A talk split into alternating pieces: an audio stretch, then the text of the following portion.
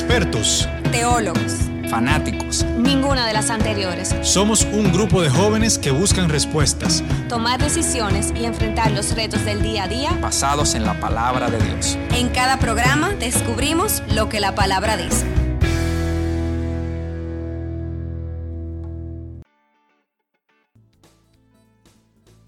Buenas a un nuevo episodio de La Palabra Dice. En el día de hoy aquí estamos Carlos Cochón, Luis Toral y su servidora Alejandra Fuertes. Hola chicos, ¿cómo están? Muy bien, te presentaste bien esta vez, o sea que estamos contentos. estamos muy contentos. Hola a todos. Bueno, eh, nada, esperamos que esta, esta palabra de, de, este episodio sea de bendición para todos ustedes. Y bueno, la palabra la tiene hoy nuestro hermano Luis. Luis, cuéntanos qué tenemos hoy. Bueno, hoy tenemos una palabra la tengo yo, pero me la asignaron. Me la asignaste tú, para ser más preciso. Pero nada, es un tema realmente que, que a mí me gusta mucho. Me gusta hablar de él, no me gusta vivirlo, pero en algún momento todos tenemos que vivirlo. Y es los no de Dios. O sea, siempre estamos hablando de que el Señor es bueno, que el Señor es misericordioso, que el Señor es maravilloso, que el Señor cumple nuestra promesa, que el Señor tiene muchas cosas buenas para nosotros. Y asumimos entonces que ya vamos a empezar a pedir al Señor y simplemente Él no va a decir que sí a todo, porque sí, porque el Señor es bueno. Pero no siempre es así. Es verdad que el Señor siempre va a hacer cosas buenas para nosotros siempre y cuando esté dentro de su voluntad, pero también tenemos que entender que muchas veces nuestra voluntad no necesariamente está alineada a su voluntad. Y la verdad es que como vivimos en este mundo, estamos en este mundo, no comprendemos eh, a ciencia cierta como la eternidad del Señor, o sea, cómo, el Señor ve las cosas. Tratamos de, entenderlas a través de la palabra, no podemos guiar un poco de eso, pero no podemos entender del todo por qué el Señor hace las cosas en el momento que las hace, eh, si en algún momento no pone a esperar, porque un no puede ser también un no ahora mismo, y no la entendemos en este, en este concepto de, digamos, de terrenal que vivimos, pero podemos también, a través de la palabra, ver algunos conceptos en el cual podemos entender los no de Dios. Entonces, eh, la primera pregunta que nos hacemos cuando el Señor, o sea, estamos pidiéndole algo fervientemente al Señor y cuando vemos que hay un silencio o hay un no, literal, porque muchas veces los no pueden ser simplemente un silencio, que realmente no es un silencio, simplemente que Él no está respondiendo que no y no lo queremos escuchar. Entonces, nos hacemos esa primera pregunta. ¿Por qué no? O sea, ¿por qué Dios? O sea, ¿por qué? Y, me encontré aquí un comentario de un teólogo que se llama Jay Parker y él ofrece estas ideas que me parecen muy interesantes. Dice así, tal vez quiera fortalecernos en paciencia, buen humor, compasión, humildad o mansedumbre. Tal vez quiera enseñarnos nuevas lecciones sobre abnegación, sobre dejar de confiar en nosotros mismos. Tal vez quiera quitarnos la complacencia o las formas no detectadas de orgullo y presunción. Quizás su propósito es simplemente acercarnos más a sí mismo. O tal vez Dios nos está preparando para las formas de servicio de las que en la actualidad no tenemos ningún indicio. Y aquí yo veo varias, eh, digamos, razones por las cuales Dios nos dice que no. Y lo vemos en cada una de esas, cosas que Él dice. Él habla de fortalecernos en paciencia, buen humor, compasión, humildad. O sea, Él nos dice que no, porque en cierto modo nos quiere fortalecer en algún punto de nuestras vidas. Él nos dice que no, porque Él quiere enseñarnos algún tipo de lección sobre sí, porque Es un Dios que, nos corrige. Claro. Y, y esa parte de la enseñanza. También Él dice que Él puede quitar quiera quitarnos la complacencia o la forma de no detectada de orgullo y presunción, o sea que tal vez Él quiere estar purificándonos en ese sentido, eh, limando esas asperezas con las que venimos en el día a día. Eh, dice que su propósito tal vez es acercarnos más al mismo. Recordemos que Dios es un, señor, un Dios celoso que quiere y anhela esa, e, e, esa relación de nosotros con Él. Y muchas veces cuando nos descuidamos y simplemente queremos buscar la, digamos, los favores de Dios y nos olvidamos de nuestra relación con Dios, también eso puede ser una razón del no de Dios. Y dice también que tal vez está preparándonos para forma de servicio que en la actualidad no tenemos ningún indicio. Tal vez él quiere formarnos de alguna manera u otra. Y yo le agregaría uno más, que no lo dice aquí él.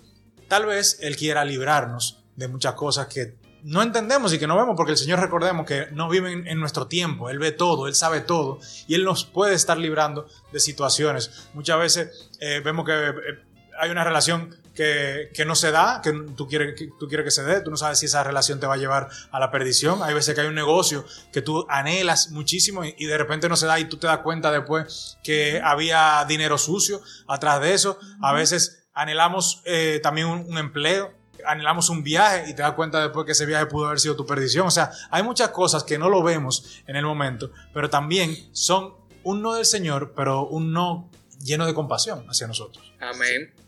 Yo creo que eso también, perdón, Cochón, eso va muy de la mano con aceptar la, lo- la voluntad de Dios. O sea, a veces vemos, o sea, todos los no que tú, los ejemplos de no que tú estableces ahí en tu, en, en tu exposición, yo me iba más profundo. Yo, wow, es que si no entendemos que la voluntad de Dios es buena, agradable y perfecta, todo lo vamos a ver como una forma de, de un Dios que, que nos corrige sin compasión, sin amor, y es todo lo contrario.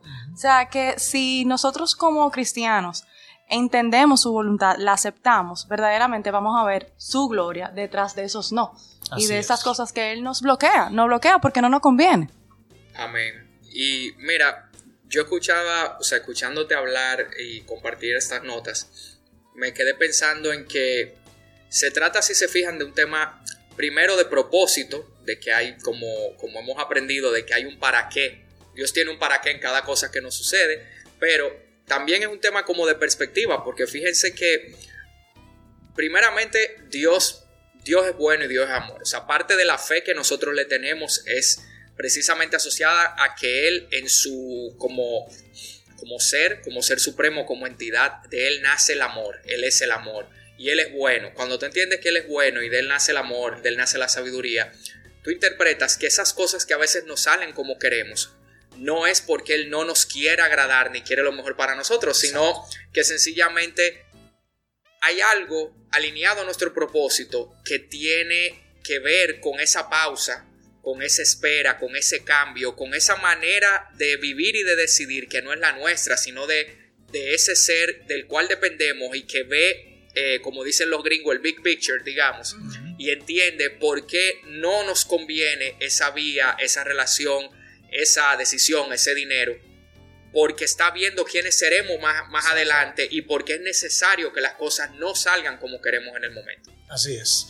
Y entonces, bueno, todo lo que ustedes dijeron está perfectamente alineado a lo que estamos hablando y, y estoy totalmente de acuerdo con lo que ustedes están diciendo. Pero muchas veces entonces, estas son las razones por las cuales el Señor nos dice que no, pero muchas veces nos preguntamos, o sea, ¿por qué el Señor no nos está escuchando? Porque a veces pensamos que ese no es que el Señor no me está escuchando.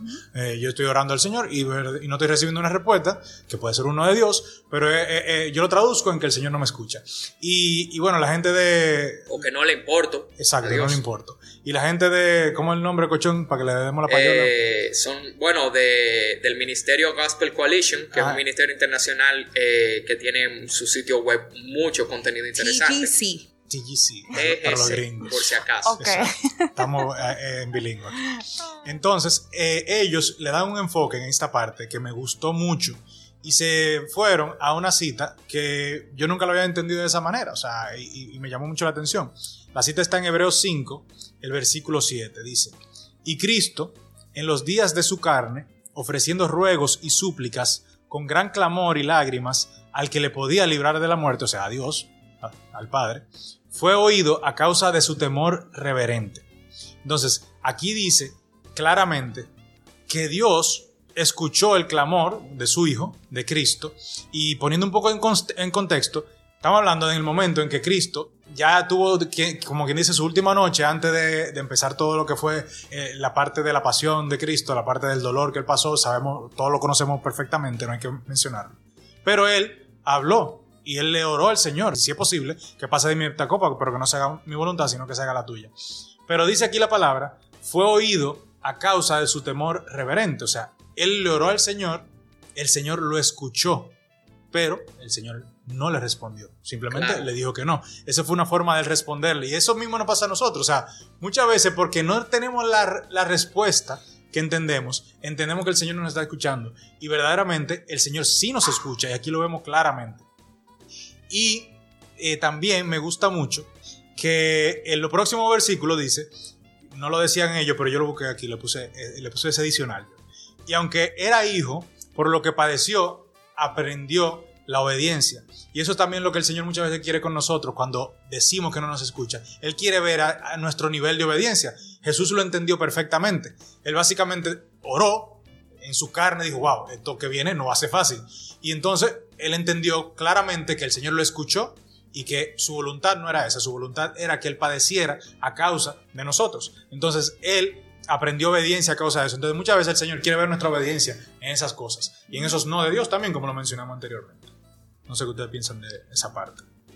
A mí me impresiona, me impresiona mucho Dios hecho hombre a través de Jesús.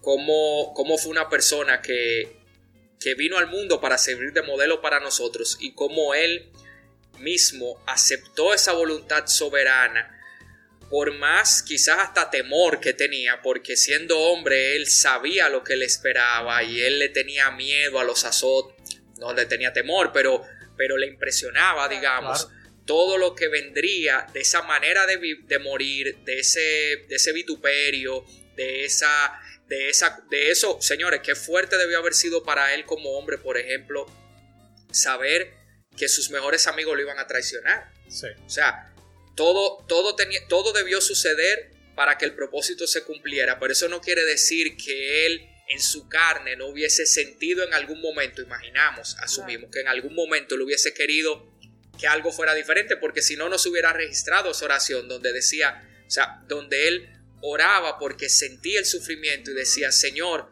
si fuera, si fuera posible, parafraseando, si fuera posible que pase de mí esta situación, que no me toque vivir esto, ahora que sea tu voluntad y no la mía. O sea, si no hay de otra, si esto es lo que tiene que suceder y si a ti no te place que suceda de otra manera, entonces vamos arriba. Y fíjense cómo él pasó todo eso para que todos los que hoy día nos llamamos cristianos y, y, tratamos de llevar una vida como Él nos enseñó y como la palabra dice, podamos estar contados dentro de los herederos de las promesas de la Biblia y los herederos de esa promesa de una vida eterna, sin aflicción, con nuestro Padre, de gozo y eso, donde nos reencontraremos con personas que, que hemos querido, que, que ya no están con nosotros. O sea, es todo eso es añadidura de un hombre que entendió que la voluntad de Dios es soberana y que se iba a cumplir, él esté, él lo deseara o no lo deseara. O sea, fíjense cómo. O sea, cuando yo creo también, señores, que cuando todos nosotros entendemos el poder de influencia que tenemos, que hasta sin darnos cuenta, alguna persona a nuestro alrededor estamos influenciando. Nosotros le damos más, o sea, el tema de que Dios no siempre cumpla lo que nosotros queremos, tiene una perspectiva diferente, por eso hablaba de perspectiva, porque hay un propósito que quizás ni siquiera está revelado por completo a ti todavía, que va alineado con lo que a ti te está pasando hoy. Entonces, ¿cuántas veces, yo no sé si a ustedes le ha pasado, pero cuántas veces las cosas no han salido como queremos. Creo que hasta hablamos de eso en otro episodio, pero ¿cuántas veces las cosas no han salido como queremos y después pasan meses, semanas, años y tú dices, oye, gracias a Dios que esto no se dio, que no era así, porque tú te imaginas, porque incluso nuestra visión es limitada, señores, sí. tenemos que entender que muchas veces lo que nosotros entendemos que está bien o lo que nosotros entendemos que nos conviene, no nos conviene nada, pero Dios que es soberano y su espíritu que está con nosotros que es soberano, hace que las cosas a veces no salgan como la estamos planeando. Por ese por esa visión eterna de bendición que está con nosotros en, en, nuestro Señor, digamos. Así, así como debemos ser agradecidos que lo dice la palabra y lo hemos hablado ya en varias ocasiones, yo entiendo que, que esos no, que a veces los no son mute, ¿no? o sea, sí, es un silencio, silencio. Silencio del Señor. Señores, hay que aceptarlo, hay que agarrarlo, hay que abrazarlo, ¿entiendes? Y, y nada, un, vivir un día a la vez y entender que, que ese no va a estar revelado. Él te lo va a revelar. ¿Por qué, ¿Por qué él te detuvo en ese momento? ¿Por qué te quitó esa persona su, de, de, de, tu camino? ¿Por qué no te dio esa, ese proyecto? ¿Por qué no te abrió ese, ese negocio? O sea, que trabajemos en eso, oremos para que nosotros podamos aceptar la voluntad de Dios. Es, eh, aceptemos sus no y aprendemos y aprendemos de esos no. Y te ha tocado un no de Dios a ti. Pero claro, muchísimo. Sí, Luis. porque si ustedes se fijan, si ustedes se fijan, señores, yo me he dado trancazo. Tiene, no, yo no sé qué tanto trancazo tú te has dado, pero es muy difícil que una persona no se haya dado trancazo. O sea, Yo que creo todos que- hemos pasado por ahí. Y nadie que se llame cristiano puede decir que el, Bueno. el Señor le ha dicho que sí a todo lo que ha pedido. Eso no. Y eso ustedes no. saben que yo pienso también que... Y agradecida de los no estoy. Muy agradecido. A veces cuesta estar agradecido de los no, pero, pero también se trata como de, como de esa actitud de siervo que estamos llamados a tener, porque ¿quién es el siervo? El siervo es una persona que aparte de servir, se supone que tiene a alguien por encima a quien rinde cuentas. Y cuando tú te ves, cuando tú tienes la humildad de reconocer que Dios es tu Señor y que Él es bueno, independientemente de que las cosas a veces que no te conceda a veces las cosas que tú pides o que no haga las cosas como tú quieres que las haga. Eso no quita su soberanía ni quita su amor. Entonces, cuando tú entiendes eso, cuando las cosas, cuando tú te das el trancazo, como decía, como decía Kaki, pero tú entiendes que hay un para qué en ese trancazo y que el Señor te sigue cuidando y amando y tiene pensamientos para ti mejores que lo que tú tienes de ti mismo. Es que yo puedo dar Es así. y testimonio que sea así. Claro. O sea, yo me di varios trancazos con lo mismo. Y ya la tercera vez, yo dije no, es que no. Y yo me lo gocé. O sea, porque es que yo sabía. Ahora y tú yo, le estás diciendo que no. Y es que yo tenía, yo sentí una paz adentro. Como que, ok, me pasó esto. Pero es que yo sé que, que por esto. O sea, obviamente no sabía por qué, sino que yo sabía que iba a ser para mi bien. Sí. Y óyeme, señores, esa paz que obvio me costó porque papá Dios fue trabajando en mí, ¿verdad? Claro. Pero después de un tiempo que yo veía Las que la razones cosa de las que hablamos vez- por la cual decía que no. Pero o sea, yo me estaba restaurando, o sea, como que yo dije, no, es que esto nada más lo hace Dios. O sea, esto nada más lo hace Dios. Y probablemente tenía que pasar. Claro que sí, claro. que Por eso lo hacía. Y ya para ir por lo menos cerrando un poquito, hablamos un poquito de cuáles son las causas, ¿no verdad? De los no de Dios. Hablamos de cómo tenemos que empezar a, y aprender a verlo. Pero también hay consecuencias de esos no y propósitos. Yo lo diría más propósito que consecuencia, pero pues van de la mano. Y cuando el Señor te dice un no, básicamente, en resumen, es porque Él quiere un mejor sí para ti. Y eso es lo que nosotros tenemos que, tenemos que aprender. Wow, Morales, ¿Viste? Ya, Se cerró este- espérate, terminar. repítelo. Bueno, en cada no de Dios, En cada no de Dios. siempre el Señor te lo da, es porque quiere un mejor Te sí lo da porque quiere un mejor sí. Wow. para ti. Entonces, en Filipenses 2.15 dice, para que seáis irreprensibles y sencillos, hijos de Dios sin mancha, en medio de una generación maligna y perversa, en medio de la cual resplandece- resplandecéis como luminares en el mundo. Y eso es lo que el Señor quiere de nosotros, que no- nosotros podamos resplandecer y ser embajadores de Él aquí en la tierra. Y por eso, muchas veces, cosas que vemos que tal vez para otra persona es más sencilla, para, para otra persona... eh, en teoría sí se le están cumpliendo todas las cosas, pero no es que se le están cumpliendo todas las cosas, es que el Señor tal vez está en un proceso, como mencionábamos anteriormente, para que tú puedas resplandecer aún más de lo que tú te estás imaginando. Y si en algún momento estás pasando, tú que escuchas ahora mismo, estás pasando por un proceso como el que Kaki pasó y que se dio su trancazo, vamos a tratar de ver las cosas de una manera diferente. Y yo lo siempre lo he enfocado de una manera que me decía la pastora, pero yo encontré aquí una frase de C.S. Lewis, todo el mundo, bueno, no sé si todo el mundo conoce a C.S. Lewis, pero él, es muy famoso, eh, escribe, o sea, tiene muchos libros, teólogo, ¿no verdad? Y dice, imagínate a ti mismo como una casa viviente. O sea, nosotros somos una casa viviente. Dios entra para reconstruir esa casa. O sea, recibimos al Señor y Él entra como quien dice, Él compró esa casa. Él te compró. Y Él va a hacer su remodelación, ¿no? Pero vamos para allá. Al principio, quizás puedas entender lo que está haciendo.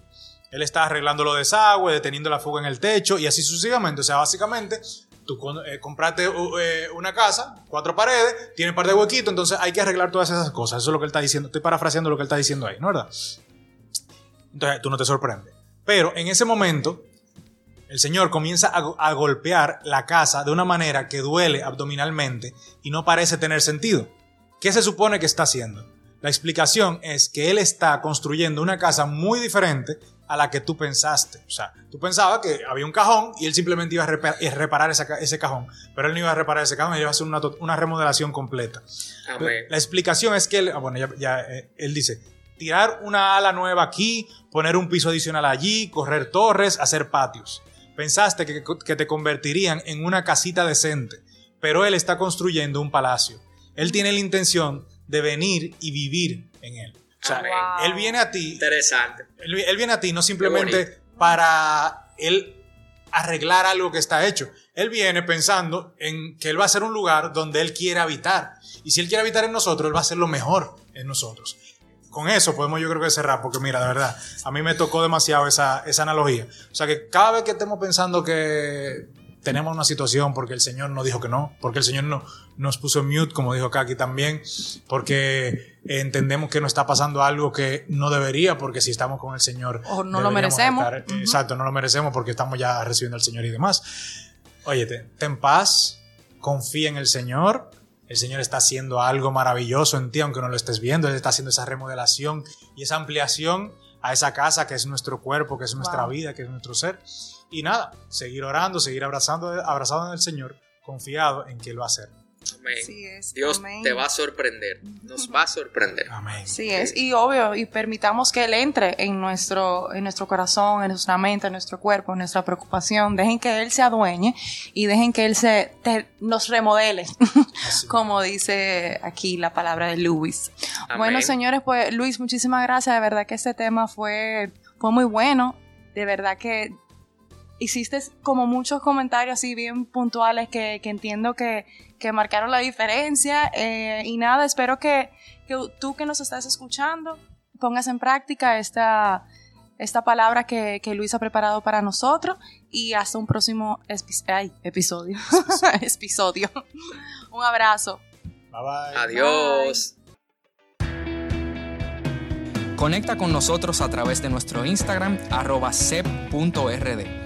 Y si quieres contactarnos para sugerencias o que oremos por ti, escríbenos a chequinamilagrosdedios arroba gmail.com. Dios te bendiga.